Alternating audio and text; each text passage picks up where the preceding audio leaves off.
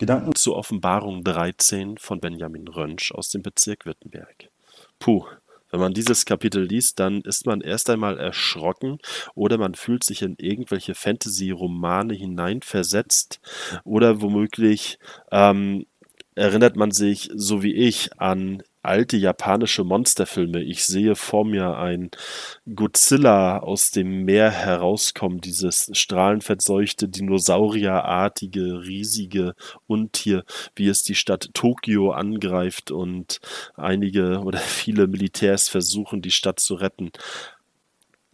Aber dieses Monster oder die Monster, die hier beschrieben werden, die haben alles andere als mit Fantasy zu tun sondern sie spiegeln vielmehr die bittere Realität des Volkes Israels zur Zeit Johannes wider. Monster, die aus dem Meer steigen, das beflügelt doch unsere Fantasie.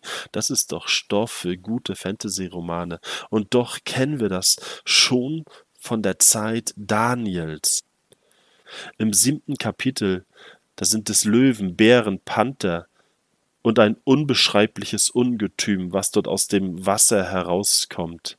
Gewaltige Monster. Und sie alle stehen für jeweils ein Weltreich. Babylon, Medien, Persien, das hellenistische Reich, sie sind vermutlich damit gemeint.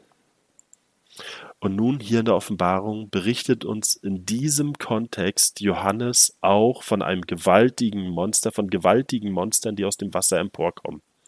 Und das war das römische Reich, diese gewaltige Militärmaschinerie in den Augen der einfachen ländlichen Israeliten. Ein gewaltiges Monster, was einfach alles verschlingt. Eine unbesiegbare Macht. Unnahbar, unangreifbar, unbesiegbar. Diese Ungetüme der Johannes-Offenbarung binden alle Merkmale der Ungeheuer und Tiere, die uns auch beim Propheten Daniel begegnen. Sie sind sozusagen das ultimative Böse, das ultimative Machtinstrument, das ultimative Ungeheuer. Schlimmer noch als alle Weltreiche zuvor. Ja, und das römische Reich beschreibt auch eine Machtzusammenstellung, eine Machtkonstellation, wie man sie zuvor so noch nicht erlebt hat. Unglaublich organisiert, unglaublich diszipliniert und strukturiert. Unaufhaltsam nehmen sie Stück für Stück und Stadt für Stadt und Land für Land ein, machen dem, die sich nicht beugen, den Erdboden gleich, versklaven, unterdrücken, unterjochen, versteuern, alles, was irgendwie möglich ist. Während das erste Tier am ehesten die Militärmacht des römischen Reiches beschreibt, ist es das zweite Tier, was hier wie eine gewaltige Propagandamaschine auftritt und einen religiösen Kult entwickelt, in dem alles zum Göttlichen erhoben wird. Ja, und genau das ist das, was Johannes erlebte zu seiner Zeit der Götterkult der römischen Kaiser, dass sogar antike Tempel weichen mussten oder Götterstatuen weichen mussten, damit Statuen von Kaisern dort Platz fanden, damit sie angebetet werden können. Diese ganze Maschinerie fordert eine unglaubliche Unterordnung. Dies wird uns beschrieben in dem Zeichen des Tieres, dem sogenannten Antischema, an Hand und an Stirn. Ja, das kennen wir aus dem Alten Testament. Das Schema beschreibt, dass alle Taten und Gedanken sollen Gott gewidmet sein. Und genau das fordert nun das Tier für sich ein. Alle Taten und alle Gedanken, Hand und Kopf, sollen ihm gewidmet sein. Vollkommen, vollkommene Auslieferung. Was für ein schreckliches Szenario. Ein Glück endet die Offenbarung an dieser Stelle nicht. Diesen Tieren steht jemand gegenüber, ein weiteres Tier, aber klein und scheinbar zahm, könnte man meinen, ein Lamm. die Offenbarung für sich genommen im Ganzen beschreibt in ganz fantastischer Weise Gottes Siegeszug über diese Welt und für die Menschen. Die Offenbarung beschreibt, wie Gott selbst gegen die größten und mächtigsten Monster dieser Welt ins Feld zieht und den Sieg über sie erringt, wie er das Unbesiegbare besiegt. Und Gott macht es auf seine Weise.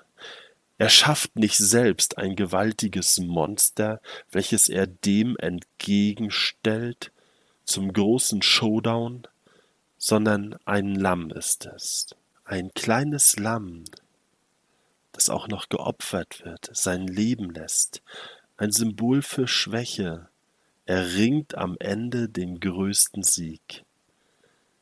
Wenn wir nun in wenigen Tagen Weihnachten feiern, dann erinnert uns das genau an diesen Sieg.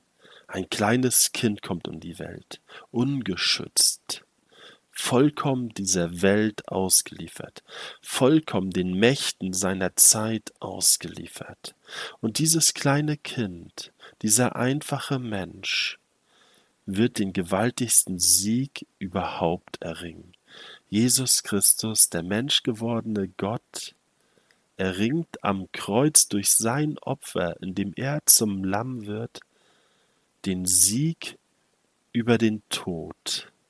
Und so ist Jesus auch Sieger über alle meine Monster und über alle ihre Monster, über all die Unsicherheit, über all die Angst, über all das, was uns unserer Freiheit beraubt, Sieger über alles, was uns von Gott trennt, Sieger über unsere Schuld.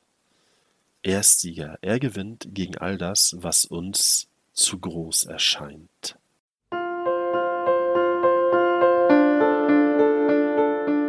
Dies war eine Folge aus unserem Podcast In einem Jahr durch die Bibel, ein Projekt des Gemeinschaftsverbandes Sachsen-Anhalt. Morgen geht es weiter. Unsere Arbeit und auch dieses Projekt lebt fast ausschließlich von Spenden. Wenn Sie unseren Podcast mit einer Spende unterstützen möchten, so ist uns das eine große Hilfe. Dies geht per Überweisung an Empfänger LKG Nordhausen. Die IBAN-Nummer lautet DE 68 820 540 520 038 009 647. Wenn Sie eine Spendenbescheinigung benötigen, dann geben Sie bitte Ihren Namen und Ihre Anschrift mit an. Ganz herzlichen Dank. Nun wünsche ich Ihnen einen gesegneten Tag und freue mich, wenn Sie auch morgen wieder mit dabei sind. Viele Grüße, David Israel aus Nordhausen.